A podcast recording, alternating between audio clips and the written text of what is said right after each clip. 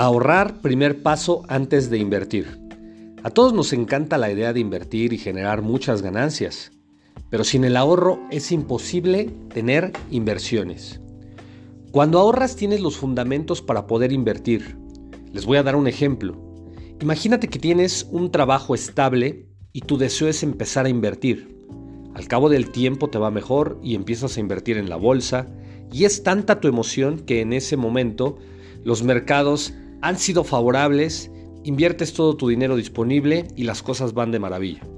De repente pierdes el empleo por una recesión y tu inversión baja de valor a un 95% de lo inicial. ¿Qué harías en ese momento? Definitivamente no te conviene retirar tu dinero porque perderías un 5% de lo que invertiste inicialmente, ¿verdad? El ahorro te sirve para tener dinero líquido y seguro, evitando el riesgo en tu inversión por posibles cambios drásticos en la economía familiar, como la pérdida de trabajo, las bajas en los mercados, etc.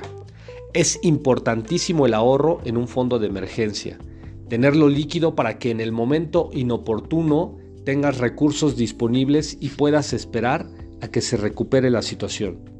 El ahorro es súper sencillo, se requiere disciplina y elegir una cuenta segura donde tu dinero esté disponible en el momento que lo necesites.